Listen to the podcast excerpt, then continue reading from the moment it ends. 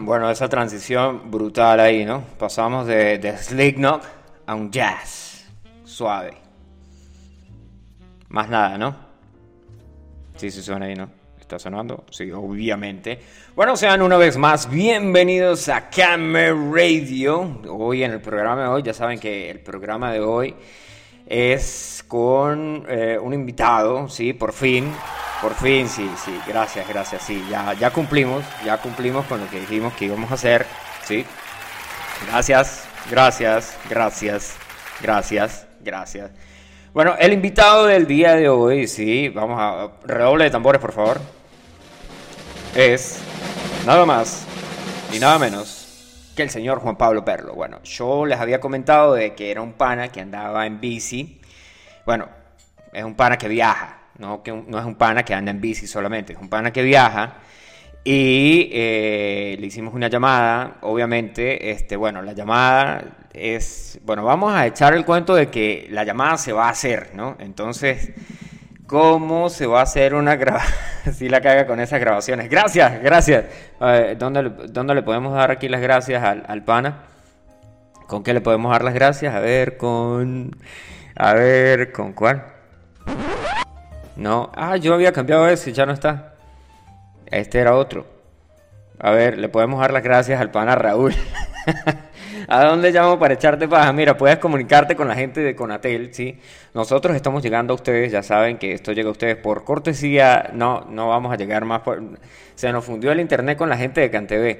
Saben que, mira Raúl, tú te estabas quejando del, del internet de la fibra que nos mueve.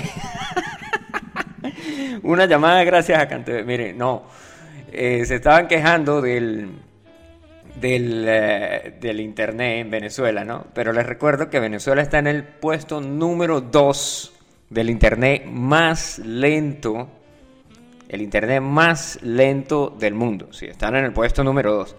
Pero tranquilo que ya van a llegar al puesto, ya vamos a llegar al puesto número 1, coño. Yo desde, desde aquí transmitiendo desde el Yaure y ahora me voy a poner ahí con con tales, ¿no? Con el que, ah, sí, ah, el que está afuera. No, no, no, no, no. Yo estoy aquí en el Yaure desde el Yaure. Sea serio y póngase las pilas, ajá, que nos vamos a poner las pilas, claro que sí. Bueno, vamos aquí a darle play a la grabación, ¿sí? Eh, bueno, no es una grabación, es una llamada en vivo, pero vamos a... Por aquí tenemos el, um, el Tales, vamos a hacer la llamada, vamos a hacerle la llamada al pana, ¿sí?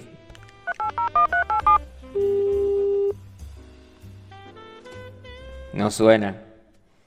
No, mentira, yo los voy a caer, no les voy a caer a mojones, o sea, es una, una, llamada que se hizo el día de ayer, ¿sí? Para que quede cool la grabación y tales, porque obviamente si, si hacemos la llamada en vivo, primero que todo no contamos eh, con la tecnología, estamos como el tipo de Iron Man, no contamos con la, con la tecnología para, para, para hacer eso, ¿no? Entonces lo hacemos así, tales, yo llamé al pana, le eché una entrevistada, grabé la llamada porque por Zoom se pueden grabar las llamadas, ¿sí? Y después de eso, obviamente, era para transmitirse el día de hoy aquí en Camera Radio, como se los prometí, como les dije, tales. Yo publiqué una, una foto de las dos bicicletas que, mm, bueno, él ha hecho, tres bicicletas. Es uruguayo, pero aquí tenemos la, la grabación. Bueno, por aquí un pana, eh, el pana Elvi, le enviamos saludos que está conectado.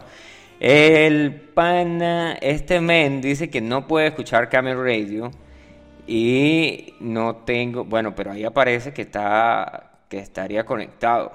O sea, no, entiendo el beta ahí. Dice que no lo deja porque es, eh, porque tiene problemas. Ajá. ¿Qué más? Bueno, los que estén conectados se pueden enviar un mensaje ahí dando el tales que están conectados. Nosotros los saludamos desde aquí, desde Camera Radio, desde el Yaure, transmitiendo. Y bueno, el resto, bueno, yo corro la grabación. Mientras tanto, ustedes pueden escribir, tales, no sé qué más. Yo voy a estar aquí al aire, ¿sí? Porque en momentos así, pues la pausa y pues sigo, sigo hablando yo, ¿no? Que sería el tales. Bueno, aquí comienza a sonar la grabación. No, no, esa no, esa, no. Cámbiala, cámbiala. Aquí, aquí está. Eh, conectada.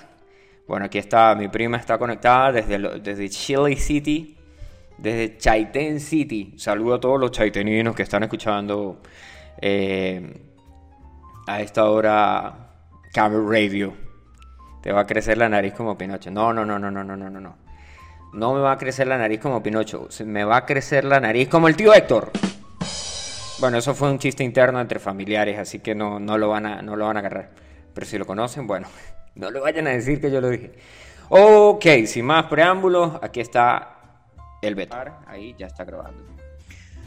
Ok, aquí estamos con el señor Juan Pablo Perlo, sí, que se lo prometimos que lo íbamos a traer y ya está, sí, ya estamos aquí en el podcast de Camera Radio con el señor Juan Pablo Perlo. Ya puedes saludar, Juan Pablo. ¿Qué tal? ¿Todo, todo bien por aquí? Excelente. Bueno, como yo les eché el cuento, muchachos, Juan Pablo eh, se hace las bicis y después se va de viaje en bicicleta. Las bicis que hace Juan Pablo las hizo en madera, ¿sí? Todas fueron en madera, ¿no? Todas fueron en madera, sí, sí. Las, eh, al, final fueron tres bicicletas con, tres viajes y sí, sí, todas de madera. Varias mm. maderas, empecé con... Eh, con hice castaño, con caoba, olivo, así que sí. Sí, Claro, bueno, obviamente sabemos que pues toda la bicicleta no es en madera, ¿no? Porque pues, tal, vez, tal vez alguien vaya a escuchar esto y diga, uy, toda la bicicleta en madera. No, no, no, no, no. O sea, lo que es en madera es el marco. Exactamente, el marco, sí, sí, sí. Y ya está, el, marco, el chasis, el telayo, el, bueno, en Venezuela es el marco, ¿no? ¿Cómo le dicen en Uruguay, por cierto? Sí, el marco también, el marco, sí, sí, solo el marco. El, primer año había hecho también el, manillar, pero era, era, muy incómodo, así que solo, solo el marco, porque te puedes imaginar, el resto, o sea, existen también ruedas de madera, sí, sí, claro. pero mm, es, es muy un riesgo, es ya un riesgo viajar con, una, con un marco de madera, porque hecho en casa y todo, ¿no? Porque se puede romper. De hecho, a mí un par de veces se me rompieron. La ventaja es también que la madera le pones una tuerca, un alambre, lo que sea, y lo arreglas, ¿entiendes? Eso, eh, sabes que de Venezuela, nosotros vivimos cerca de la frontera, y cuando alguien hacía arreglos así con alambre y etcétera, decían que eran arreglos colombianos. porque la gente siempre le echa la culpa al, vecino, ¿sí? De, ah, es verdad. Bueno, Juan Pablo, y, cuéntanos, o sea, ¿de dónde eres? Eres de Uruguay, ¿no? Tengo entendido. Sí, sí, sí, yo nací en el Uruguay, y, pero muy chiquito me, me, vine a Europa con mis papás porque mi padre era periodista y, y, desde la edad de tres años yo vivo en Europa, he vivido en Alemania, en Francia, en Italia. Y, por suerte, hasta los 18 años estudié en un colegio español donde pude mantener el idioma y sobre todo conocí muchísima gente de América Latina y España y todo. Y eso fue lo que me impulsó a, viajar, eh, a buscar de nuevo mis, mis compañeros de la escuela y empecé a, a, viajar por toda América Latina. Ah, mira cómo es la cosa. Ya voy a cerrar aquí esto porque están las notificaciones ahí del... Y las escucho, entonces no, no, no. Ah, o sea que tu papá era periodista, eh, pero él trabajaba, es periodista.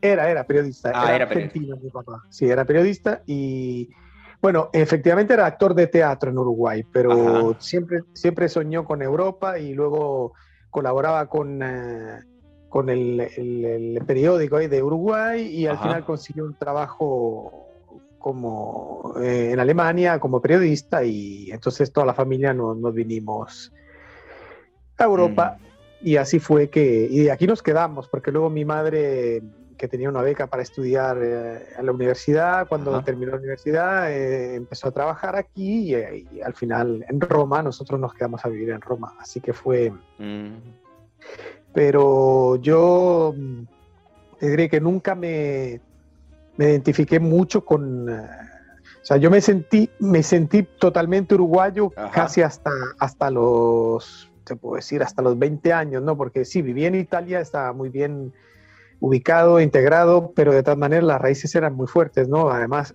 habiendo estudiado en este colegio español eh, con toda América Latina, y, a pesar de que yo no tenía recuerdos, porque yo me fui que tenía tres años. Claro. Pero, y, nada, pero así que, nada, eh, al, mismo tiempo, a pesar de que yo crecí en Italia la, mayor parte de mi vida, tampoco que me sentí nunca realmente italiano, ¿no? No sé, es, una manera rara. No sé si me entiendes, es como no saber bien de dónde eres, pero al, al, al, principio me daba fastidio cuando era joven. En cambio ahora me encanta, es una condición que me gusta porque efectivamente yo me siento bien en cualquier lugar, ¿entiendes? Y no, no necesito realmente sentirme identificado con, un país. O sea, le, tengo mucho, mucho cariño al Uruguay, como Italia, como, ¿entiendes? Pero por el resto está bien así. Bueno, pero si, si aquí podemos usar el término ese que la gente dice, ¿no? Que eres ciudadano del mundo, ¿no? Porque viviste, o sea, naciste en Uruguay, viviste en Francia, en Alemania, eh, te quedaste a vivir aquí en Italia. Ah, entonces, o sea, eres de todos lados. Sí, sí, sí, totalmente. Y, me siento bien en, en todos los lados, por supuesto. Hay países que son muy diferentes, donde donde te, te, encuentras un poco desubicado, pero no, no, me, no me crea ningún problema. Te diré que en, este último viaje que hice, eh, el país donde me sentí más incómodo fue Bolivia. Estuve un mes en Bolivia y todos los días me sentía rechazado. ¿Será porque soy catire? porque tengo ese aspecto gringo así, pero a pesar de que yo hablaba español y todo, los bolivianos no, no, no, me aceptaban, no me querían. Sí, mira, cuando yo estuve en, Bolivia, sí, también te cuento que cuando yo esté, la cuestión era así, o sea, sentías como que la gente te trataba así como eh, otro turista más y nada que ver, o sea, hablas español, hablas español, le hablas de ahí. Recuerdo que fuimos a una, a una tiendita así, a comprar uh, souvenirs, una cuestión así como que decir, ah, bueno, estuvimos en Bolivia, bueno, vamos a comprar algo aquí. Y nos dijeron así, sin anestesia, o van a comprar algo o se van. y era como que, está bueno Y era como que, ok, ah, ok. Y, pero no es solamente con, con es con, con, todo el que no tenga esos rasgos así, digamos, incas o tales, porque incluso gente, yo conocí a gente en Bolivia, conocí a unos bolivianos y me dijeron, eh, él, estaba en La Paz y dicen, no, pero es que aquí, o sea, cuando la cultura, el choque, el problema que hay con la gente de, de, un lado del país, con la gente del otro lado del país, que no se la llevan bien, los... Y fue como que, fue como que, ah, ok, pero en hubo un momento que, porque nosotros hicimos norte y sur, yo hice al revés, tú llegaste por el sur mm. y saliste por el norte, ¿no? Yo llegué por el, yo llegué como por el este, después del norte y después al sur. A nosotros nos dijeron, mire, cuando vayan al sur los van a tratar mejor. Y efectivamente sí, o sea, no se sintió así tanta, tanto choque cultural, ¿no? Sí, claro. Además, es, es eh, te diré, yo en, en, en la capital me sentí súper bien porque es cosmopolita, hay mucha gente, muchos turistas, viven de turismo, así que en, en, la capital no, no, tuve grandes problemas, pero por el resto, yo fíjate que entré en el sur por el altiplano y luego me metí por la pura campaña, eh, por el, el, altiplano 4000, 4000, y todos los días pedaleaba y, y, me paraba en pueblitos perdidos.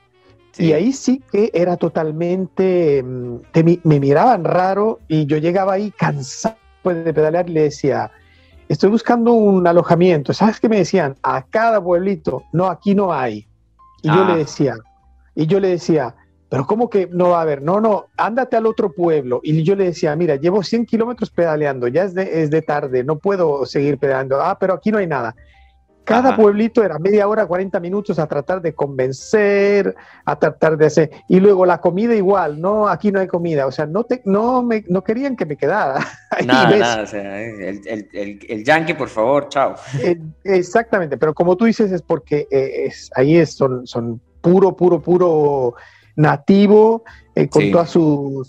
Y, y, tienen razón, ¿eh? O sea, yo no, no, no los estoy criticando porque tienen sus razones. Sí, sí han sido depredados, han sido maltratados, han sido, le, robaron, le quitaron, eh, le quitaron eh, tierras, se le quitaron el mar, le quitaron los minerales, así que ellos por supuesto se sienten como invadidos y, dicen, y este es otro que va a venir aquí a robar, ¿entiendes? Claro, claro. Así que yo los, los entiendo, pero no creo que es tampoco justificable el hecho de que de todas maneras no puedes pensar que somos todos unos ladrones los, los, que no son de ahí, ¿no? Sí, sí, sí. Y al, mismo tiempo es un, eh, te encierras una, una, un encierre mental que te, te, te impide al final de, yo no te, no, no te voy a contaminar tu cultura, porque ellos, eh, fieles a su cultura, el idioma, el, el vestido y todo, o sea, me, me, parece muy bien que tú lo guardes, pero yo creo que poder em, eh, tener relación con, con otra gente eh, tranquilamente sería bueno, ¿entiendes? Pero ¿qué vamos a hacer? Es así. Sí. o sea, es comprensible. Sí, pero, es, es, es, su cultura y es su idiosincrasia. Sí. Claro, claro. Sí. Pero mira, yo estuve en, pueblitos que me conseguía gente que no hablaba español. Sí, fíjate tú. Que ellos hablan su idioma nativo y ya, o sea, más nada. Yo iba en, en, la van y nos paramos a llevar un señor y el señor, el señor hablaba, obviamente, él hablaba y hablaba y hablaba, pero, o sea, no, no era español, era la lengua de ellos. Eh, no sé qué sería ahí, inca, o si sería, bueno, de tantas lenguas que hay allá. Tienen... Hay, muchas, sí, hay quechua, hay... Quechua. sí. Eh, perdón, inca no, quechua. Eh, pequeño detalle ahí.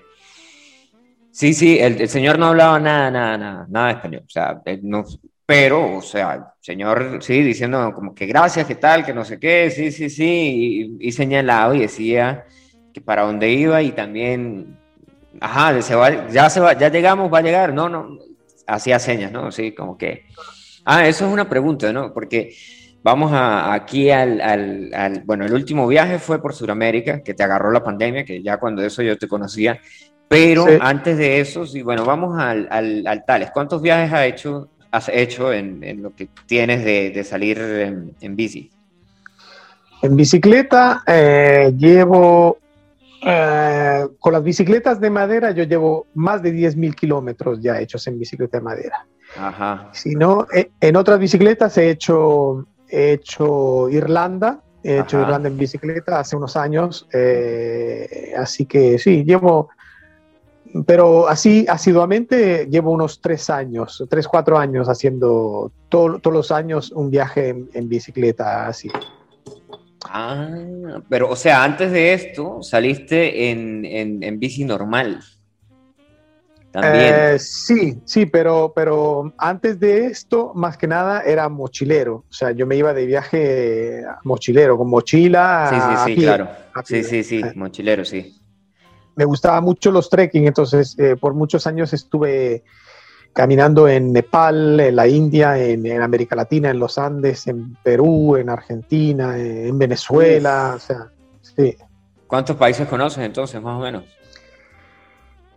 creo que alrededor de unos 55. Yo, los cinco, ya conozco los cinco continentes. Estuve en los cinco continentes de. Oh, brutal. Las Américas, eh, Norte y Sur, África, Europa, Asia, Oceania, Australia. Eh, así que sí, eh, llevo bastante, bastante.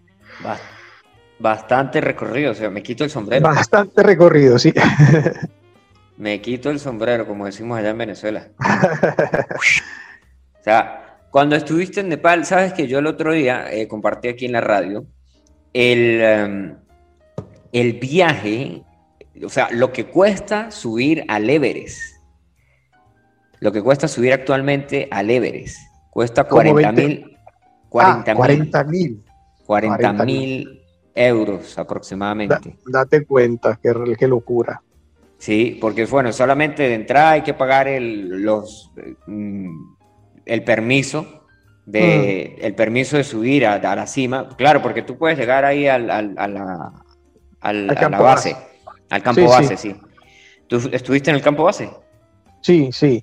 Y ahí la última vez que, bueno, eh, la última vez que fue a Nepal fue el 2014, pero al campo base del Everest la última fue, es que ves que fui fue hace mucho, fue en el, si no recuerdo mal, era el 90 y 96, algo así. Y ah, eh, no era caro, tampoco ahora es carísimo, o sea, tienes que pagar un permiso y eso, pero para ir ahí era un trekking, no, no era Sí, es un trekking, no, no, sí, porque es que lo, lo, lo de Tales es subir, lo de subir, lo de hacer la cima, hacer la cumbre. Bueno, pero a, a, pesar de todo esto, en el 2019, 219 personas hicieron, creo que son 219 personas que hicieron cumbre en un día. Mira, ya tuve que buscar en, en, el Everest, aproximadamente 219, 200. Qué locura, qué locura. De hecho, he visto una foto hace unos años, dos o tres años, que a lo mejor es mm, la, la, la, que te refieres tú, había la cola, la cola. Sí, la cola, la cola. Esperando para hacer cima, ¿entiendes? Ajá. Es una locura eso, o sea, yo no, yo no le veo ninguna gracia a todo eso, o sea, que, que, que, además que te estás arriesgando la vida, ¿eh? Porque ahí... Sí, sí. Fíjate tú, de, de, de, 200 personas que hacen cumbre, igual hay 500 que no lo hacen, porque sí, sí. Tú vas ahí y no está garantizado que llegas hasta arriba, porque te sientes mal, te agarra el frío, lo que sea. Exacto. Así que mm. es un business, un business sí, increíble. Sí, sí, Mucha obviamente. Plata.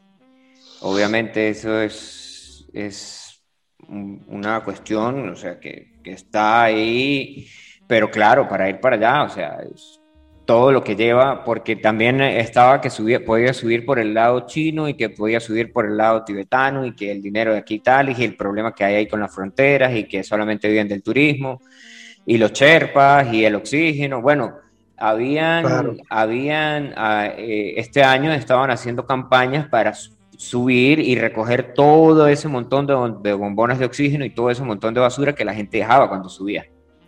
Sí, pero he oído, de, de, he oído que al final no se lo no se lo dejaron hacer. En este, en la pandemia, los Sherpa que estaban ahí en, en el campo base y todos han dicho vamos a aprovechar porque no hay gente, no hay turistas, para poder eh, limpiar todo y llevarlo para abajo. Y le han dicho que no, no se lo dejaron llevar. Eso lo oí yo, ¿eh? no, no, no sé si es no, correcto lo, lo, que te estoy diciendo.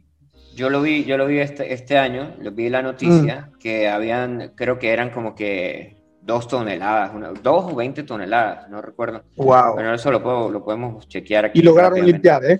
Y sí, y sí, lograron limpiar. Eh, lograron sacar un montón de, de, de, cosas y mover. Claro que obviamente hay cosas ahí que no se pueden mover, ¿no? Los cadáveres siguen ahí, nadie los mueve. Eso sí, eso se quedan ahí. Sí, Ajá, entonces saliste desde hace tres años, viajas en bici, eh, de en, madera, en ¿no? bici, sí, exactamente. Eh, empecé en el 2017 el primer viaje, lo hice en, en, Sri Lanka. Ah, mira, en el 2017 fue que hice yo Suramérica. Ajá, fíjate. Tres toneladas de basura del Monte Everest. El, el, wow. Es, es, está aquí en, en las noticias, o sea, fue... Una brutalidad. Sí, pero el objetivo era bajar 10 toneladas de, ah. en un plazo de un mes y medio. Está aquí la noticia de... Le faltaron 7. Sí, faltaron 7 ahí. Ah, ok, bueno, por aquí yo tenía unas preguntas, como que se preparadas ahí. Ya. O sea, pero pues ya la pregunta se, se respondió sola, ¿no? Porque cuando te pregunté por qué viajabas, ¿sí? Que me mm. dijiste que viajabas porque, bueno, conociste un montón de gente y pues saliste a dar una vuelta y porque, pero hay otro así, otro motivo que diga, bueno, yo empecé, un día, me, un día vi esta película, un día leí este libro, un día estaba y conocí a alguien que estaba haciendo esto y dije, vaya, o sea, esto está figuísimo, vieron aquí. Sí, eh, como un poco te, te, comentaba antes, yo eh, desde que tengo recuerdos viajo, ¿no? Porque imagínate que yo a los tres años crucé en 15 días el, el Atlántico con un, con un, barco con mis papás. Y uh, luego, qué experiencia. Al, claro, y luego de ahí no tengo muchos recuerdos, pero luego hay un año en Alemania, eh, dos años en, en Perú, yo luego Italia. Luego mis padres se separaron y yo pasaba seis meses en, en Francia y seis meses en, eh, en Italia, para arriba, para abajo. Yo a cada rato iba, imagínate que tú a los nueve años, en el 77, yo tomé solito en el 77, que era otro mundo, Ajá, ¿eh? el sí, avión. sí. Tomé el avión en Roma y bajé hasta eh, en Niza. O sea, para mí yo la suerte que tuve es que mis padres eran, eran de, mentalidad muy abierta, ¿entiendes? Y, y, nos metían a mis hermanas y a mí en el tren, pero carajitos, ¿eh?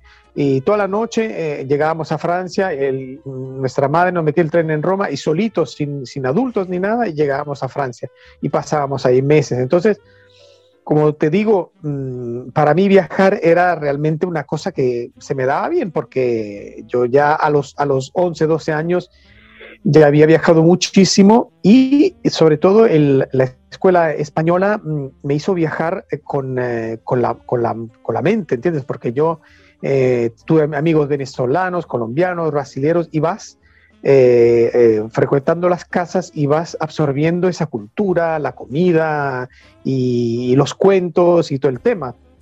Entonces, cuando yo mm, eh, al final terminé la escuela, que además estudié turismo, porque era, era la cosa que más se me daba más claro, fácil. Porque claro, claro, obviamente, ¿no? tenía, tenía los idiomas y yo tenía ya el concepto del turismo, ¿entiendes? Entonces empecé a viajar por esa razón, para para visitar a mis amigos. Entonces me fui a España y estuve viviendo unos tres meses ahí porque un amigo mío, compañero de escuela hondureño que vivía ahí, eh, le había nacido la niña, entonces fui a ser de padrino. Entonces la excusa era viajar para visitar los amigos y de repente, nada, me agarró bien y todo el tema y, me envié a, dar vueltas a, conocer gente. En cambio, el viaje brutal así la que, que había aquí que yo creo que muy pocos la conocen, se llamaba Mr. No, que es la historia de un gringo que había dejado todo y se había ido a vivir a Amazonas en, Venezuela. Y ahí vivía ¿Ah, de expedientes y tenía historias de amor, hacía pilotas y le cabeza. Y ahí me, me, dio la locura a mí en el 90 y yo dije, ¿sabes qué? Dejo el trabajo y todo, me voy al Amazonas yo también. Y así fue que agarré la mochila y me fui, y me fui a Venezuela y, y me encantó porque ahí realmente conocí muchísima gente. Conoce un médico que él tenía todos los presidios médicos en, en las minas de oro, en, en, la, en, las reservas de los Yanomamis. Y me pasé 10 días con él con un, un jeep, un Ford, ah. eh, dando vueltas por toda la gran sabana, en los ríos, todo. Y ahí... Oh. Y ahí me agarró la pasión, dije, no, pana, esto es lo, lo mío, ¿entiendes? Claro, claro, usted ya, esta es mi, lo que yo tengo que hacer en la vida es esto. Exactamente, entonces me iba a Italia, me trabajaba al verano, unos 5 o 6 meses, y ya arrancaba y estaba 6, 7 meses por América Latina al principio, por cuatro años, a dedo, en autobús, lo que sea, y por supuesto encontrando amigos, panas, novias, de todo, ¿no? Claro, claro.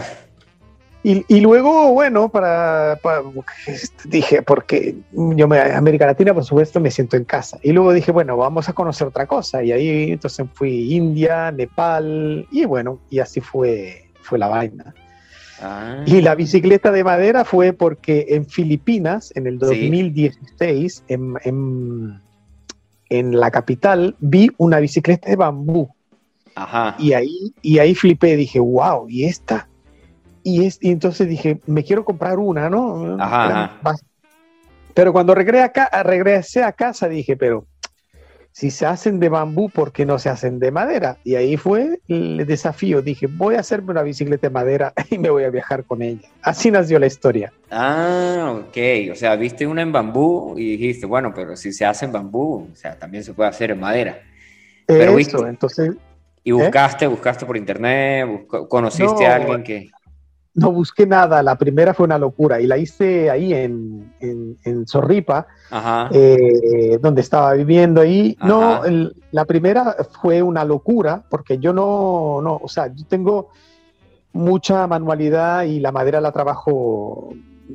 He trabajado mucho la madera, he hecho también muebles y todo. Entonces fue como, yo soy capaz de hacerla, ¿viste? Entonces me puse ahí y la primera fue una, una, locura, porque yo no tenía ni idea de cómo se, se hacía un, marco de, de, bicicleta, pero la hice y, y bueno, y pagué, pagué soberbia, ¿no? Porque se me rompió a los 10 días y, y claro, porque en cambio la segunda, como tú dices, dije, no, vamos a hacer las cosas seriamente. Me puse a internet a buscar eh, los gringos que hacen muchas bicicletas. Y ahí entendí y, toda la técnica, los trucos para hacer las bicicletas y ya entonces me salían mucho más profesionales. Ah, ok. Sí, bueno, porque es que una cosa, o sea, uno puede decir, sí, yo lo voy a hacer, ¿no? Pero si no, no le metes física y mecánica a eso, no, las probabilidades del suceso, del éxito, son cortas, ¿no?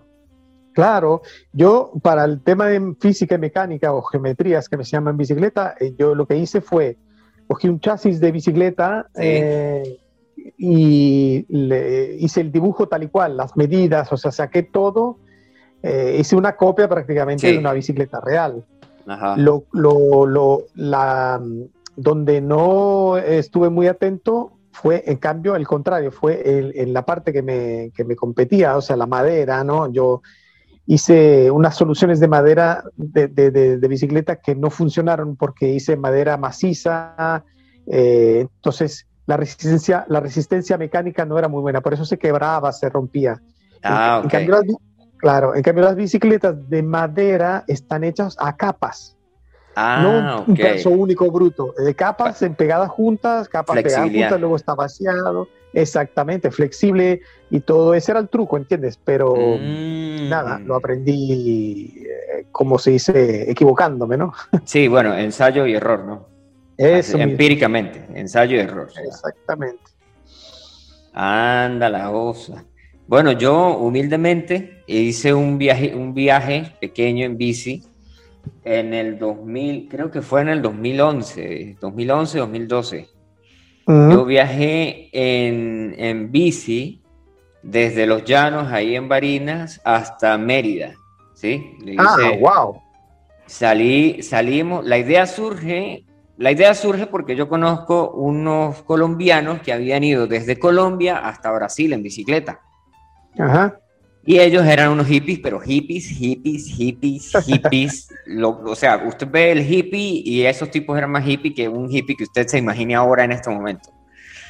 Los carajos viajaban con, con instrumentos, cargaban una guitarra, un tambor, una pandereta, una flauta y tales. Y cuando yo los conocí, eh, los tipos dicen, no, este, yo les digo, ¿y, cómo viajan? No, dicen, no, nosotros hacemos manualidades y vendemos manualidades, pero yo vivo, o sea, soy dueño de lo que cargo. Yo cargo, esta es mi, mi franela, yo no tengo, o sea, yo soy dueño de esto, ¿no? Y si necesito otra, bueno, me compro una en 15 días, pero ya ahí, ahí está. Y yo me quedé ahí como que... Minimalista, ¿eh? Sí, sí, o sea, el tipo era una familia entera, o sea, el señor, ah. la señora y los dos hijos, y andaban en bicicleta. Y eran, o sea, no tenían cero bienes materiales, cero bienes, eh, no, bueno, tampoco era que vivían del, del, sol, no, no se alimentaban del sol, no eran así y tales, pero, pero los tipos, o sea, dicen, no, somos vegetarianos y tales, y yo compartí con ellos un par de ocasiones eh, ellos vivían ahí cerca del pueblo, se quedaron, hicieron un campamento cerca del pueblo, se quedaron ahí, no sé, como dos meses, tres meses, nunca fui para allá, pero cuando ellos se fueron a otra parte, fui y los visité dos, en dos ocasiones. Y hablaba con, con Moncho, el, ellos se llamaban la familia Pedaluz, entonces hablaba con Moncho y Moncho decía, no, pues yo Moncho, pero o sea, andas en la bici y tal, y dice, no, pues yo ando en la bicicleta y o sea, si hay que hacer, bueno, hacemos un fueguito, cocinamos y tal. Y, y dice el tipo, me echa el cuento de un amigo. Dice, yo tengo un amigo que se fue loco a la montaña y se descuidó. Dice, no se llevó ni un cepillo de dientes ni nada. O sea, al tipo se le cayeron todos los dientes. Y ahora viajaba y tenía para todos lados que viajaba a carga una olla de presión, una, una olla express. Sí, la, ¿sí sabes cuál es la? Ajá. Sí, sí carga una olla express porque todo tiene que meterlo ahí, no tiene dientes y todo tiene que quedar muy, muy, muy blando, papilla. O sea, si vas a viajar, si vas a viajar, considera algunas cosas. Hay gente que no le gusta que huelas mal, ¿no? Y yo, ah, ah, ok, ok. Yo tomaba notas ahí, ¿no? Tomaba notas, tomaba notas. Y entonces sale un amigo y dice, yo quiero ir a Mérida en bicicleta. Yo le digo, bueno, listo. Dice, bueno, hay que entrenar. En esa época, Sí, hay que, hay que entrenar para subir y hay que entrenar para pedalear. Y yo dije, bueno, pues ¿cómo es? Y dijo, no, pues, este, o sea, empiece a rodar todos los días, entrene, hágase 10 kilómetros diarios, hágase 10 kilómetros, hágase 5 kilómetros y entrene y entrene y entrene. Y salimos en, diciembre. Yo le dije, perfecto. Salimos en diciembre, y después el 20 eh, primero, sí, compartimos el plan con varios amigos y sí, sí, sí, yo voy, sí, yo quiero ir, sí, yo también, yo me anoto, sí. Bueno, después de, a la fecha pasaron, faltaban cinco, 15 eh, días para ir, no, yo ya no puedo ir, no, yo no sé qué, no, no sé qué más. Bueno, a la final, típico. sí, típico, a la final fuimos el pana y yo, y el pana me dice, este, bueno, ¿cuándo salimos? Yo digo, eh, cuando quieras, yo estoy listo, ya, tengo todo ya física y mentalmente. Dice el tipo, bueno, yo voy a hacer las gualdrapas, ¿no? Un par de, de bolsitos para la bici. Sí. Y vamos a, vamos a conseguirnos tela blue jean, las hacemos en tela blue jean, que eso es inmortal. Entonces no se va, no se va a dañar así muy a la carrera. Bueno, la, la tela blue jean que nos vendieron no era, no era de la mejor calidad y eso era como, un, como una mosquitera. Se abría por todos lados. sí. Pero bueno, ahí no, no la vacilamos, fueron cinco días rodando.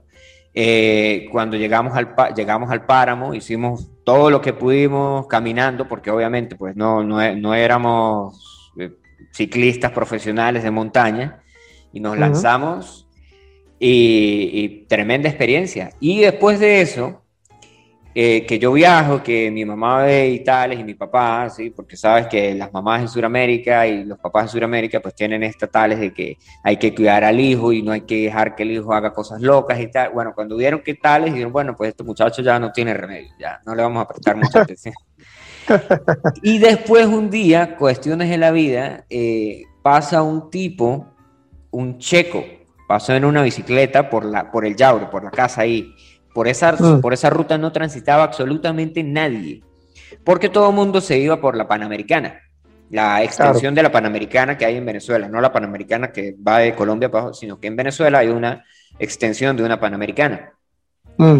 Entonces el checo va y el tipo no hablaba español y de repente eh, para ahí por cuestiones de la vida, para en la casa cuando para en la casa, mi mamá lo saluda y no, y le da comida y no sé qué más, y el tipo no, o sea, dice, no, pues aquí el que, el que habla con este extranjero, es, con este gringo, pues es Miguel Ángel, voy a llamar a Miguel Ángel a decirle que, que aquí hay un muchacho que anda así, así, así. Bueno, yo me fui, lo conseguí porque estaba en el, en el, trayecto de que tenía que ir en carro y cuando me paro y empiezo a hablar con el tipo y el tipo dice, no, yo este, hice todo desde México, hasta Colombia y ahora estoy haciendo aquí Venezuela porque quiero volar desde, desde aquí, desde, desde Caracas, quiero volar otra vez a Europa.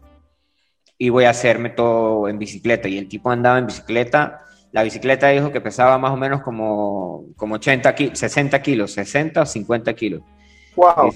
Sí, el, el, tipo estaba loco. Dice, eh, porque montamos la bicicleta, él, él tenía un problema con con las catalinas, ¿sí? con los piñones, ¿cómo, ¿cómo, le dicen a la parte de adelante donde van la, la cadena?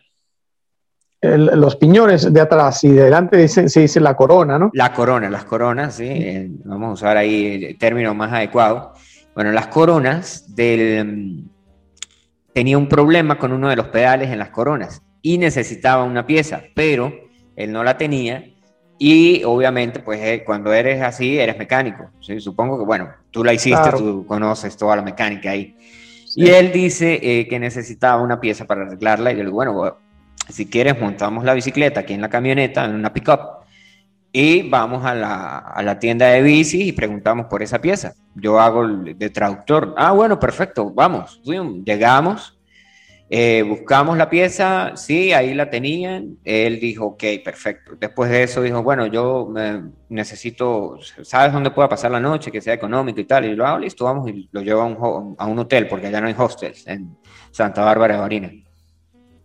Y yo lo invito a mi casa y el tipo me dice, no, mira, o sea, si yo voy a tu casa, yo estoy regresándome 30 kilómetros que ya hice.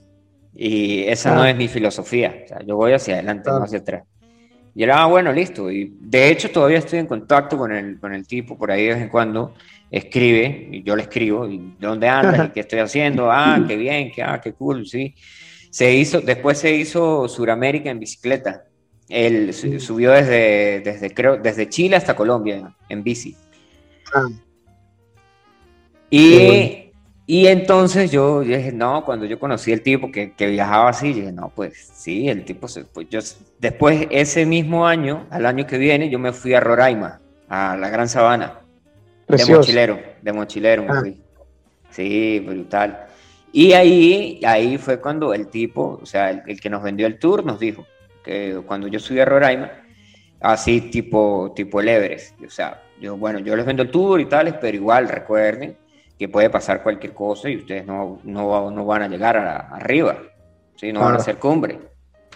Y fue como que, ah, ok, pero claro, yo estaba joven, loco, subí con unas Converse, perdí las uñas.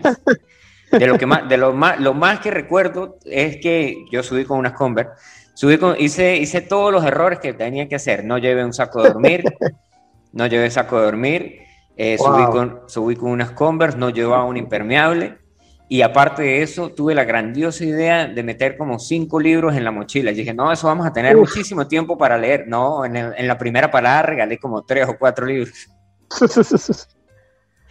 Me quedé con uno solo y ya. Y si había tiempo para leer. Yo llevaba un diario, escribía un diario ahí de, del ah. viaje. Ok, bueno, ahí ya teníamos el eh, qué porcentaje de la entrevista, eso sería que como un, 50%, ¿sí? Si eso fue 50% de la entrevista. Por aquí aprovecho para saludar a los panas que están conectados, que estaban enviando mensajes. Ya vamos a escuchar el otro 50% después de que escuchemos una canción eh, aquí en Camel Radio. Les enviamos saludos al parcero que está conectado, que dice que bueno, que eh, está, la, está escuchando, ¿sí? Y otro pana por aquí que dice que andan los tres hermanos, eh, me imagino que andarán en el, en el, ¿cómo era que se llamaba el carro que venía? En un Zephyr. No, no era un Zephyr. Ah, un, un Corcel, tampoco era un Corcel. Bueno, si no andan en el Lada, deberían de andar en el Lada, debería estar rodando el Lada. Andan los hermanos Velasco ahí. Y eh, una la gente que está escuchando esto en el Yaure dijo las admiradoras de José del Yaure, ¿sí? que le mandan saludos a José alias Perdición. Bueno, nos vamos con una canción porque recuerden que aquí en Camera Radio escuchamos musiquita de vez en cuando. Esta canción más adelante la nombramos en el, en el podcast, hacemos el tales ahí. Y, después de escuchar la canción terminamos de escuchar los otros 20 minutos que quedan de, la de la entrevista al señor Juan Pablo Perlo. Al final, si quieren ver las fotografías y todo eso, les vamos a dejar ahí el. Les vamos a dejar el. les vamos a dejar el, link, les vamos a dejar su, cuenta de Instagram ahí por si quieren ver, vacilarse las fotos y tales. Bueno, el pana e, Ever que se acaba de conectar desde Cucutas dice que por qué no, no, hay un rock and roll ahí en Camera Radio. O sea, que sale de descanso para despejar la mente y bueno, ya viene la música ahí. Tranquilo que aquí se la tenemos, Monpirri, como, dijeron, como dijo Pedro el Escamoso. Suena y ya regresamos aquí a Camera Radio.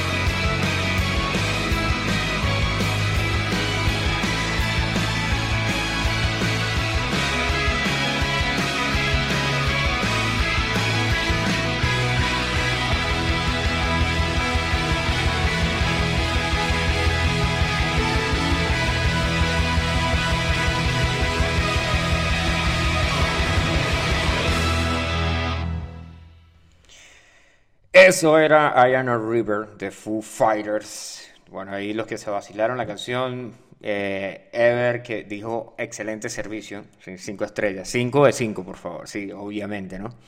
5 de 5 eh, por, por, el, por la canción, por el tales ahí de Foo Fighters.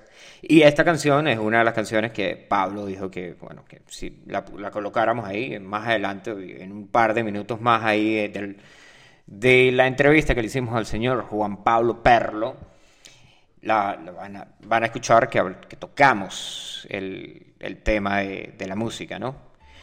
Bueno, nos vamos aquí con, seguimos aquí con esto.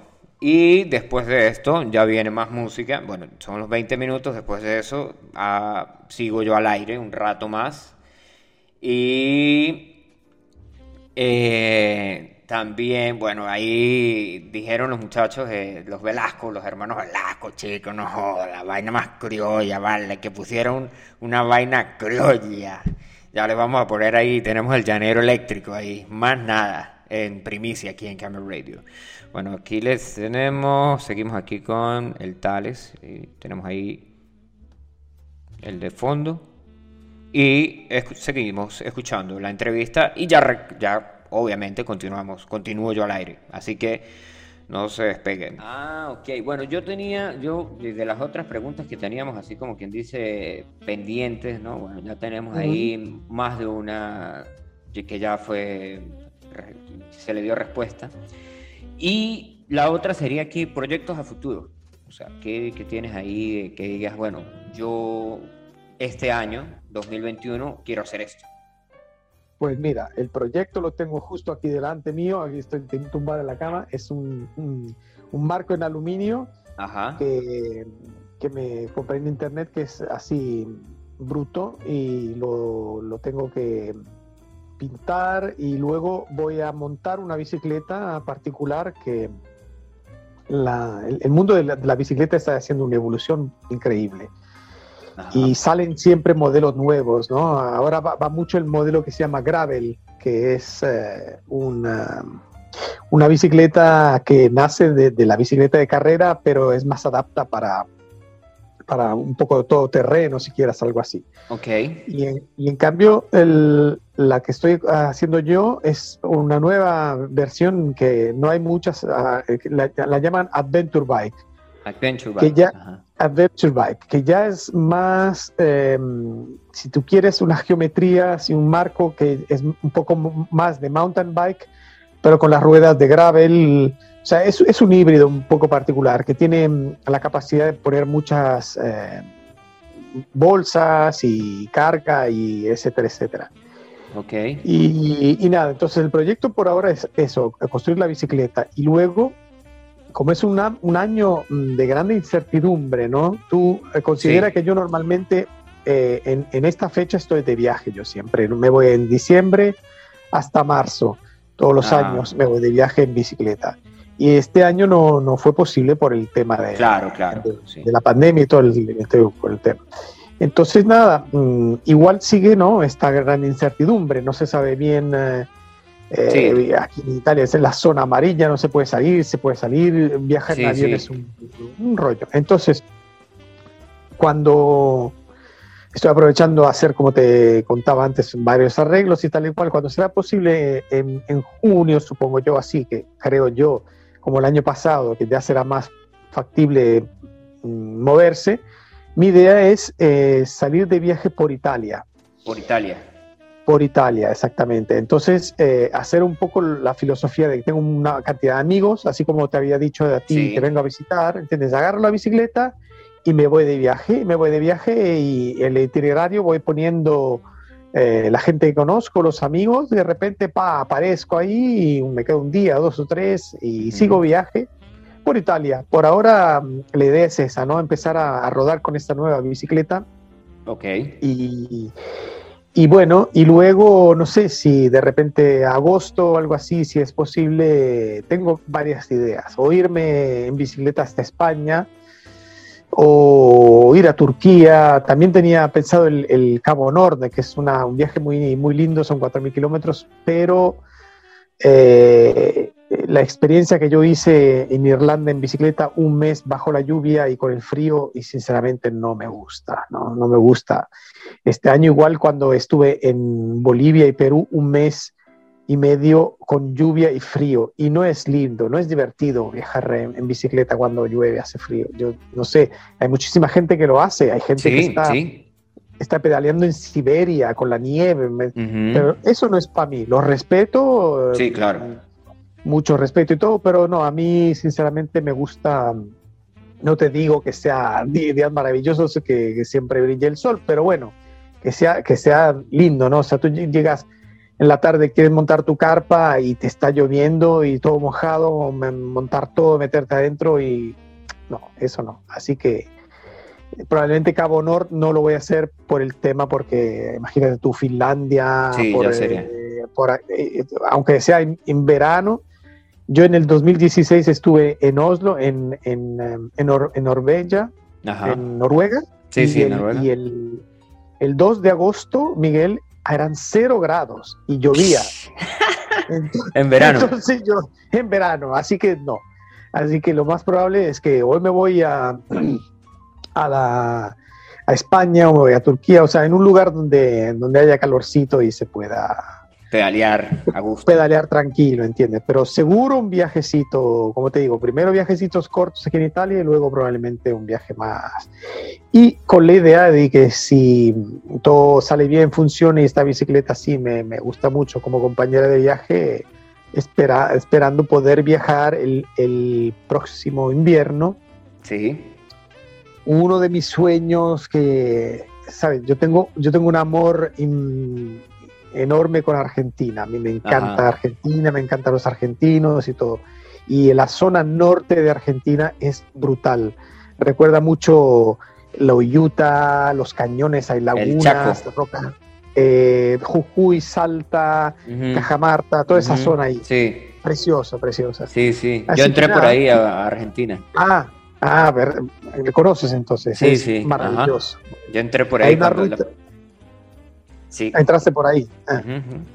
Hay una ruta muy bonita que, que, es la segunda ruta más alta del mundo después de la, de la del Himalaya, que se llama la ruta de los 6000. Y es una ruta que prácticamente viaja todo entre los 5000 y 6000 metros, así que es muy, muy bonito, muy bonito. Por ahí muy, mucho desierto y hay vicuñas, lamas, de todo, o sea, súper, eh, me gusta me, gustan esos lugares así como salvajes donde encuentras una persona cada, cada dos días, ¿entiendes? Así, sí. pura, pura salvaje. ¿Este es en el norte para ir, para ir a Chile o es más arriba? Bueno, bueno, si vamos a, ver el mapa, es toda la frontera de, Argentina con Chile, pero ¿sabes dónde está mm, San, Pedro de Atacama? Eh, San Pedro de Atacama estuve el año pasado y, y San Pedro de Atacama Sí, también es, es, eh, es la, la, parte chilena, como bien dices tú, que hace frontera con, con Argentina. Pero es, esa zona, esa es la zona de los 6000 o estamos hablando no, la zona de 6000 está con frontera con Bolivia. Ah, ok, ok, ok. El puro norte, el puro norte, puro norte. Y es eh, prácticamente toda la zona que es de, La Rioja para arriba. Ajá, de La Rioja. Eh, y, hacia el norte, hacia el norte, hacia el norte, que por supuesto al oeste tienes Chile y al norte tienes Bolivia. Es toda esa zona cordillera que es entre, eh, eh, entre estos tres países, digamos así. Sí, ahí aparecerías que por más o menos por Potosí o por Tarija. no, no, yo me quedaría en Argentina. ¿eh? Ah, en Argentina. La, idea es quedarse en Argentina, sí, sí. Quedarse en Argentina y, y, hacer toda esa zona norte eh, la quebrada de Mahuaca, toda esa zona por allá. Ya esto, el, no, la quebrada de Mahuaca sale en una canción, si no me equivoco, ¿no? Sí, eh, una canción eh, muy linda. De, había una vez una vaca en la quebrada de Humahuaca. Como era muy vieja, muy vieja, estaba sorda, de una oreja. Esa me la cantaba siempre mi vieja cuando cuando era niño yo. Ah, sí, sí. Ah, mira, y hablando ahí de música, o sea, que nos, nos mm, porque aquí tenemos, no sé, no llevo el tiempo aquí, pero esto va a salir, a, eh, va a estar en, en Camel Radio Y, o sea, una canción ahí que, recomiendes, o esa la dejamos ahí al final, las, las puedes pedir al final. O las puedes o como tú quieras. Si tú quieras, pues, mira, hay, una canción que, que me encanta que se llama The River de Foo Fighters. Ajá. Esa está muy buena. Ah, y con el tema de, de los idiomas, mm. ¿cuántos idiomas hablas? hablas? Mira, yo hablo cuatro idiomas correctamente y me arreglo bastante con el eh, portugués. Así que cuatro y medio, digamos así. Eu falo portugués. Eh, você fala portugués. Eu esqueci mucho, eh, que llevo mucho tiempo sin hablarlo, así que, pero bueno, hablando español, italiano mm, mm, viajando por Brasil se, se agarra rápido, ¿no? Yo estuve, así fue como aprendí yo. Yo igual que tú. Yo llegué a Brasil. Eh, yo llegué a Brasil. Ajá, mm. disculpa. No, no, dime tú, dime tú, dime. Yo, yo llego a Brasil cero, nada. O sea, hablaba, ¿cómo? No, no comprende. Y yo, no, pero o sea, yo, por, por favor, no comprendo. Y entonces eh, me puse a, buscar, a ver en internet, a, escuchar la gente, a escuchar alguna que otra canción eh, y, a leer por ahí cosas, ¿no? Y yo, ah, ok, esto se, ah, ya, ya, ok, los colores, los números, los días de la semana, las cosas así como que el, idioma que me salve, ¿no? Y te he hecho un cuento muy gracioso que cuando llegué aquí a Italia, cada vez que trataba de hablar italiano, terminaba hablando portugués, con acento italiano. ¿Qué, ah, sí, eh, ¿qué, qué hacer? Para hacer, dice, hacer, hacer es portugués. Y yo, ah, ok, Fai. Sí, pero que efectivamente es un, poco una mezcla entre español, italiano, tiene algo, alguna palabra de, francés, es, raro, ¿no? ¿Entiendes? Entonces, hablando de esas lenguas, te sale, te sale más fácil. Yo hice como tú, me fui a vivir a, un tiempo a Brasil y, y nada, y, sobre todo después de, de, un par de birras y, y te pones ahí y, falas portugués tranquilamente. Al principio haces un, mezclón ahí raro, pero la gente te entiende. No, sí, eso, eso es lo otro, que, que la gente, o sea, cuando hablas con ellos y si le pones el, el, tales al final, yo tengo un par de anécdotas ahí buenos que, que, pasaron. Uno que le pasó a este amigo que te eché el cuento que andaba en bici, los que eran de Colombia. Él va, esto, esto, esto pasó, es 100% eh, verídico. El tipo va a Brasil, a, ¿sí? A pedaleando y tal. Bueno, de repente estaban en Brasil y ven un, un mercado sí, ven un mercado y el tipo dice, ah, pues yo voy a ir a comprarme una, una camisa allá, una camisa, sí. Y él dice, bueno, pues aquí estamos en Brasil y todo es Iña, eh, Oscar y, mm. y, tales. Y dice el tipo, bueno, pues una camisa será, una, en, en portugués será una camisinha. que si hablas portugués sabes que camisinha significa condón, preservativo. Pero él no sabía, entonces se va al, al, mercado y, gritaba, le gritaba al tipo, hey, camisinha, camisinha, ¿cuánto, cuánto, camisinha? Entonces se le acerca el, el portu, el brasileño, se le acerca y le dice, eh, yo no falo español, pero você está preguntando por por un condón, por un preservativo, ¿sí? El tipo echaba el cuento y eso era para morirse de la risa, con, con, Moncho preguntando por una camisilla ahí en, a, todo, a todo pulmón. Bueno, no a todo pulmón, ¿no? Pero sí diciéndole al señor ahí, bueno, dale. y el que me pasó a mí, el que me pasó a mí, que yo voy a la ferretería a comprar una manguera.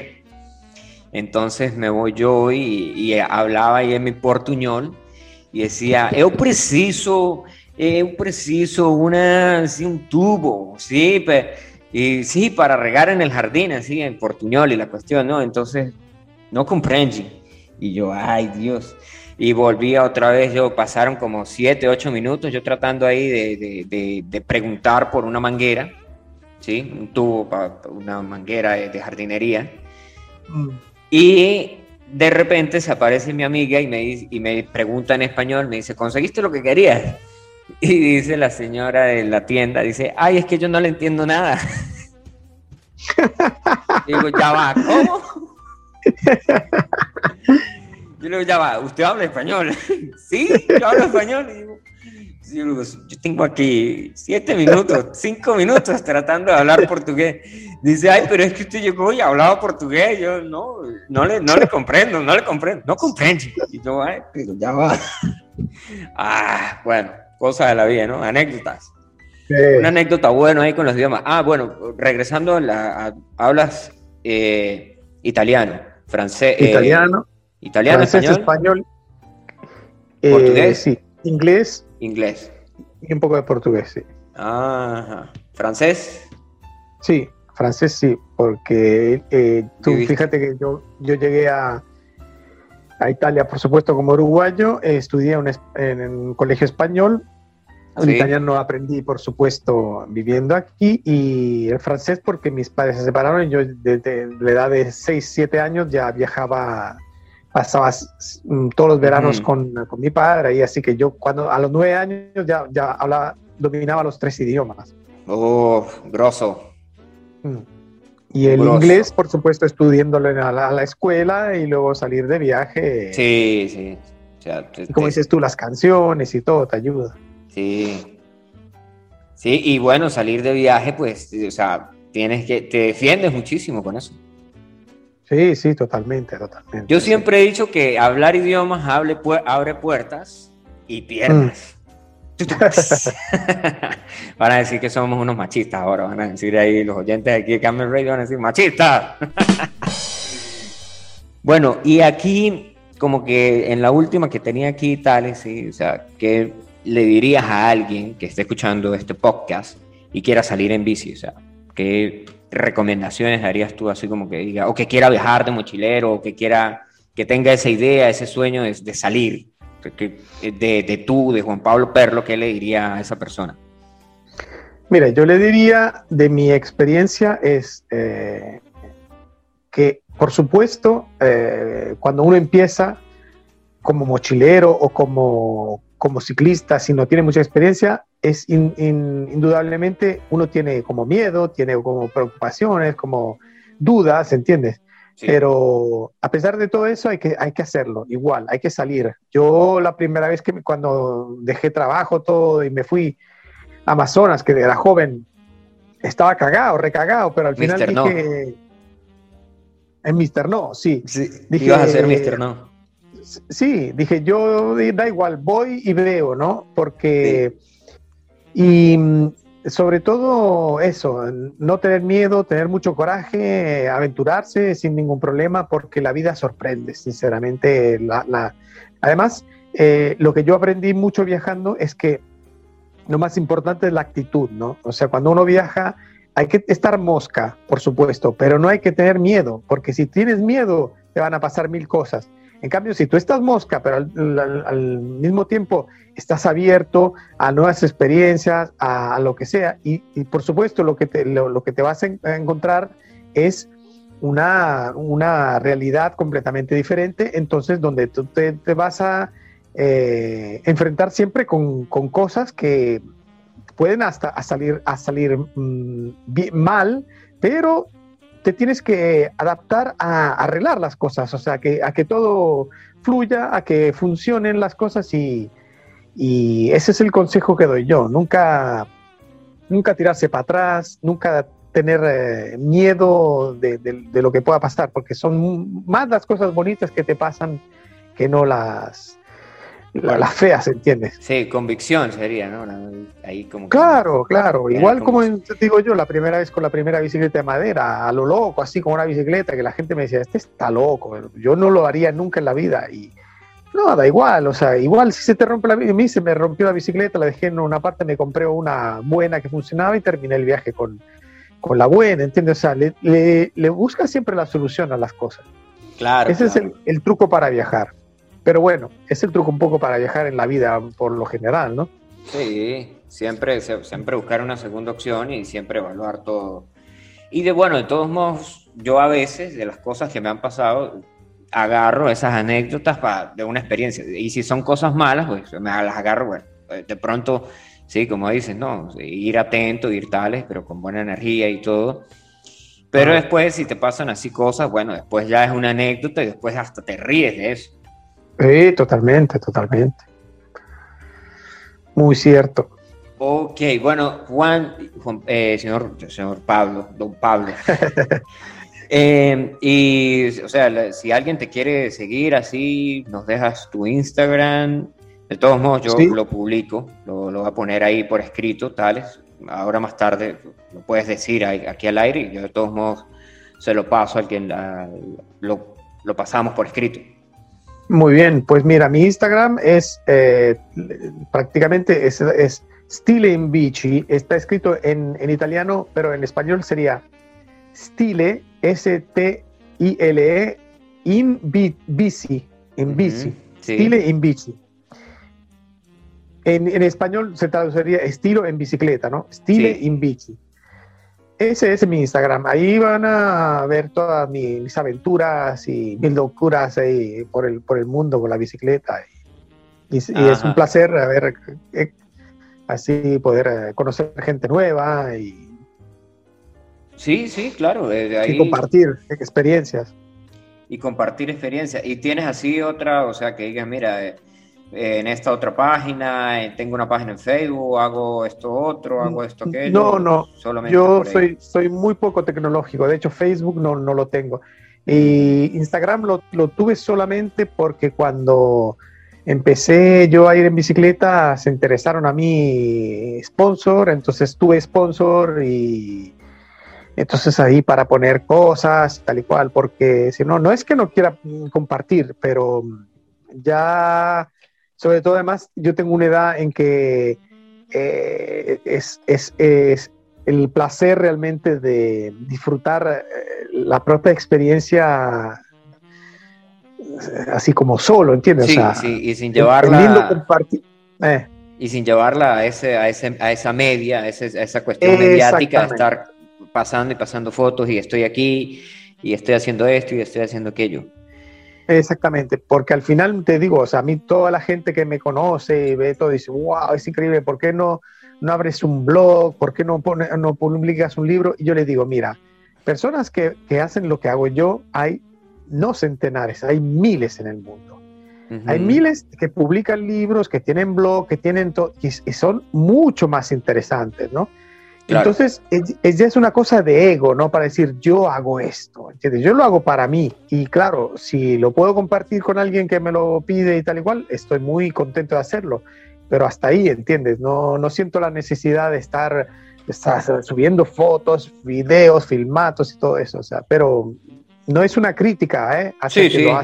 No, sí, hay, quien lo hace y le gusta y hay quien no. Está bien, está bien. es mi punto de vista, simplemente. Sí, yo, o sea, yo lo, comparto y sí, lo respeto y todo. Y, y aquí hago el, hago el punto de que a veces la gente va tan pendiente de tomar una fotografía o de un atardecer y tan pendiente de, estar ahí, de, retratar o de, subir a sus redes sociales la cuestión que no disfruta del lugar y del momento.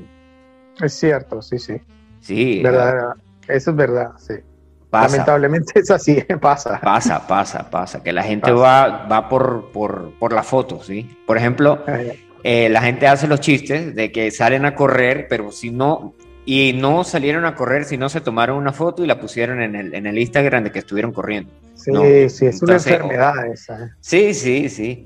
De hecho, hay una muy buena, hay una fotografía muy buena que, que retrata esto de lo que estamos hablando, y es una señora, una señora mayor que está viendo algo y la señora no tiene nada en las manos, solamente está, está recostada así y está viendo, y el otro 99% de las personas que está observando lo mismo que la señora tiene el teléfono o una cámara en la mano. O sea, está viendo las cosas a través de una pantalla. No está viendo, está ahí, pero no está ahí. ¿Te das cuenta? Sí, Muy buena. Sí, tremendo, tremendo. Yo, yo la miré y dije, nada, increíble. Sí, te, llama a la reflexión. O sea, mira esto. Muchísimo, sí, sí, sí. Sí, señor. Bueno, bueno. Este, ok, disculpa. No, digo, es, la nueva realidad. Vamos, sí. es así. Sí, tampoco. Bueno, yo no, no, tenía Facebook hasta que me fui a vivir a Colombia. Del resto no tenía Facebook. Nada, nada que ver. Y fue cuando me fui a vivir a Colombia, que dije, mm, unos amigos, eh, después que me fui, me cambié a vivir a Colombia, que aparecí por allá en Paraguay, la próxima vez que tuve WhatsApp fue en Paraguay, y cuando estaba en Paraguay cambié de número y después cuando fui a Chile cambié de número, entonces ya, ya de ahí ya empecé a, sentir el de no, pero si vas a estar todo el tiempo cambiando de, número de WhatsApp, no, o sea, nos, comunicamos por otro lado. Y yo, ah, no, pues tengo el Facebook, sí. Y con eso me lo... No, claro. Es un instrumento muy válido, muy bueno para tener la gente con... Es como todas las cosas, hay que ver cómo uno la utiliza. Sí, exacto. Como decías tú, lo que decías tú antes. Así. Sí. Bueno, aquí estamos hablando con el señor Juan Pablo Perlo, ¿sí? que estuvo aquí en, el, en uno de los podcasts de Camel Radio. Esto está siendo grabado y esto lo, lo, están escuchando. Y aparte de esto, pues lo pueden escuchar cuando salga la próxima edición del podcast. Ahí va a estar, va a estar toda la conversación, todo, todo, todo, todo con lujo de detalles ahí. Y aparte de eso, pues vamos a estar escuchando música también, ¿no? Claro. Exacto, bueno, ya. Bueno, ya. Ya se acabó, la, ya se acabó la, esa fue la entrevista al señor Pablo Perlo, ¿sí? que estuvo aquí en Camera Radio. Ya eh, después de que se termine esto, obviamente, como todas las noches, lo subo y ustedes lo pueden escuchar desde la plataforma de, de, de la, la página web donde nosotros pagamos por el sí pagamos. Donde pagamos por el por el tales sí por el servicio sí por el... y después de eso bueno aquí nos vamos con una canción ya que estábamos hablando ahí que la que dijeron los muchachos que era gente criolla y que querían escuchar algo criollo lo más criollo que tenemos aquí en Camera Radio es El Llanero Eléctrico. Es un cover de Radiohead de la canción Creep. Bueno, el tipo ahí echa el cuento que creo que está, sale, sale y dice, bueno, sí, el llanero eléctrico, ta, ta, ta, ta, ta, y, dice en, el intro. Obviamente no es, no, es, no es ninguna primicia ni nada por el estilo, ya la hemos escuchado. Y después de eso regresamos aquí a Camera Radio, ¿sí? Como para despedirnos.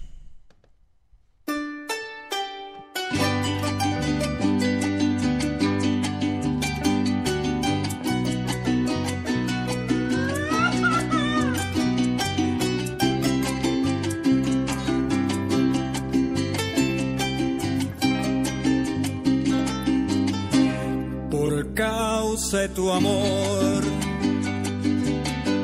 Despecho es lo que hay, porque soy veguero, no de tu clase social. Aquí quedan tus besos, regados por cafetal Tengo un despecho, un piazo de despecho. Me marcho de aquí, regreso a mi monte, de donde no debí salir, a buscar decepciones y cafetal. Tu papá me corrió cuando a la puerta llamaba. Me vio con cara de cañón. Me nombró hasta mi madre. Estaba equivocado desprecio, asuso hasta los perros. Yo corriendo salí, sé que tú estabas viendo que yo preguntaba por ti,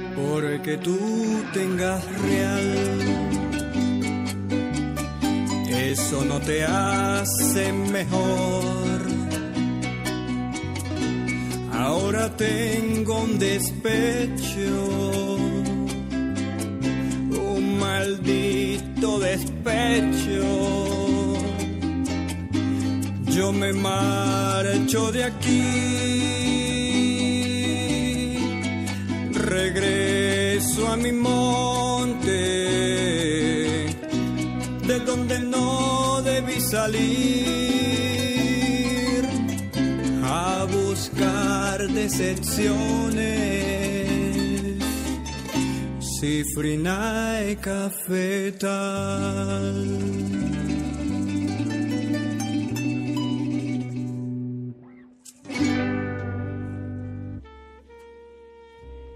Eh, ¿qué tal ahí ese cover de, de, de Radiohead, de Creep, ¿sí? que es el llanero eléctrico, más nada, menores? Eh, el tipo dice ahí, cifrina y cafetal ahí. Bueno, para los que no conocen, cafetal es una vaina ahí toda fea de, de Caracas. bueno, lo único que, las únicas cosas, referencias que tengo yo así de cafetal es cuando suben en el Chihuiro Bipolar las noticias del Chihuiro Bipolar que dicen viejitas del cafetal, tal cosa, viejitas del cafetal, tal cosa. Bueno, por aquí chequeando el mapa de la gente que está conectada, sí, aparece aquí que hay gente conectada en UK, cheers to UK, somebody's listening there. Eh, ¿Qué más? Ahí aparece que está alguien conectado en, el Perú. No sé quién será estará conectado en el Perú. No sé si era borracho o será científico. Mm. Que por cierto, le digo a científico eh, que tales para hacer un programa, ¿sí? un programa con, con científicos, un podcast, tales. Y dice, ah, bueno, listo, mira, brother, si me vas a llamar, yo tendríamos que programar para los domingos. Yo le digo, bueno, pero tendrías que esperar porque yo tengo que llamar a esta persona, a esta persona, tengo que llamar a, a una psicólogo, después voy a llamar a un pana que es ingeniero petrolero. No, no, él no es ingeniero petrolero, él es ingeniero mecánico, pero trabaja en pozos petroleros y, trabajó en, en, medio del mar, así, no había nada ni a la izquierda ni a la derecha, así, estaba aislado, aislado, aislado. Pasaba 30 días ahí el pana y él decía que todos los días se levantaba la mañana y, miraba y decía, recuerda por quién lo haces, hookers and gambling. E, y whisky, obviamente, ¿no? Más nada. el pana que trabaja en, en, en Tales.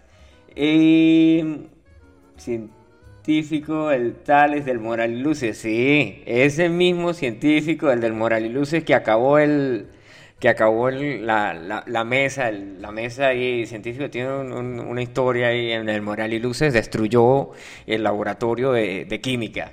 Sí, no sé si, creo que es científico, no sé si será borracho, pero ahí aparece alguien conectado específicamente en Perú. No sé, y en Chile también que están conectados.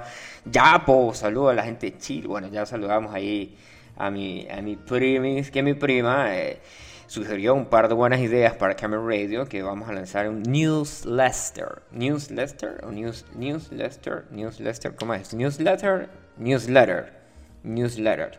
Eh, sí, porque un newsletter será otra cosa que no es newsletter, que no tiene nada que ver con...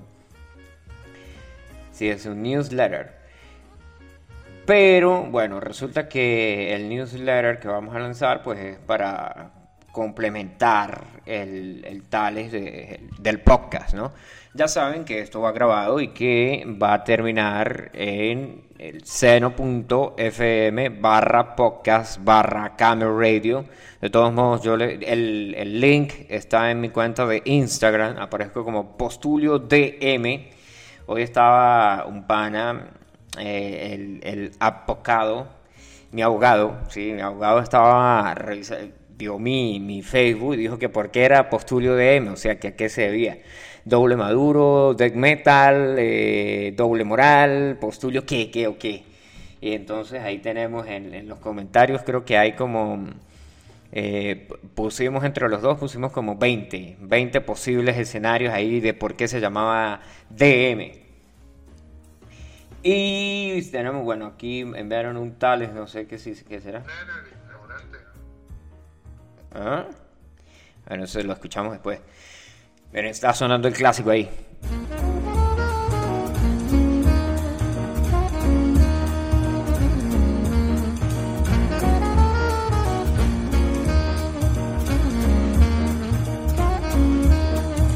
Cuando yo toque un piano, cuando yo toque un piano, cuando yo toque un piano, no. Cuando yo aprenda a tocar piano, esta es una de las primeras canciones que me va a aprender. En el piano, no, el piano, no, no, el, no el saxo que suena ahí. Ah, mire, Posturio DM, Miguel Murán. Ah, ahí está. Ahí está, más nada. Eh, Tay sí. Tay la primera vez que escuché esta canción, creo que sí fue, fue en, en, el. Fue en, en la Peacock, conectado con el teléfono, al, al, con un cable, obviamente. En esa época no teníamos el dispositivo ese de, de, de piratear la radio. Se imaginen que uno puede agarrar un dispositivo de esos y piratearlo y subirle la, este, el rango que tiene, ¿sí? de que repita una señal eh, de radio así FM en un rango de, no sé, de un kilómetro. Bueno, de un kilómetro no, yo le metería por ahí unos 5 kilómetros y tendría una radio ultra pirata. Bueno, ya tenemos una radio pirata y dijo un pana que lo único que faltaba en esta radio era que vendiéramos estupefacientes y ya, ya era ultra pirata. Bueno, ya llegamos al, final de al final de esto que se llama Camera Radio. Nos vamos a despedir con, vamos a despedirnos con una también, eh, una canción aquí en portugués. Bueno, esta canción tiene pedazos en portugués, pedazos en tales. Que le preguntó un pana le digo, ah, pero usted habla portugués. Esto fue Kame, Kame House, eso fue en la casa, en el Kame 2012, 2013. Y el tipo dice, sí, sí, yo hablo portugués y empezó a cantar esta canción, el muy pelotudo ese. Bueno, ya, gracias a los que se conectaron, nos escuchamos el próximo viernes. Ya saben que si llegaron tarde a Camera Radio y querían escuchar la, grabación, o sea, la entrevista, ya se va a subir el podcast al finalizar Os Parlamas do Sucesso, ¿sí? los guardafangos del éxito con una brasileira, que es la que vamos a cerrar aquí, el Came Radio del día de hoy. Gracias por conectarse, nos escuchamos. Chao, chao.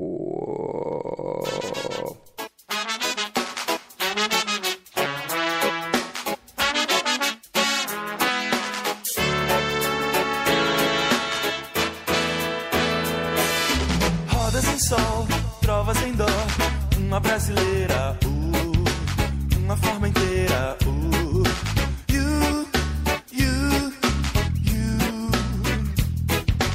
Nada demais, nada através. Uma légua e meia. Uh, uma brasa incendeia. Uh, you, you, you. Deixa o sal no mar. Deixa tocar One more time, I, One more time, I,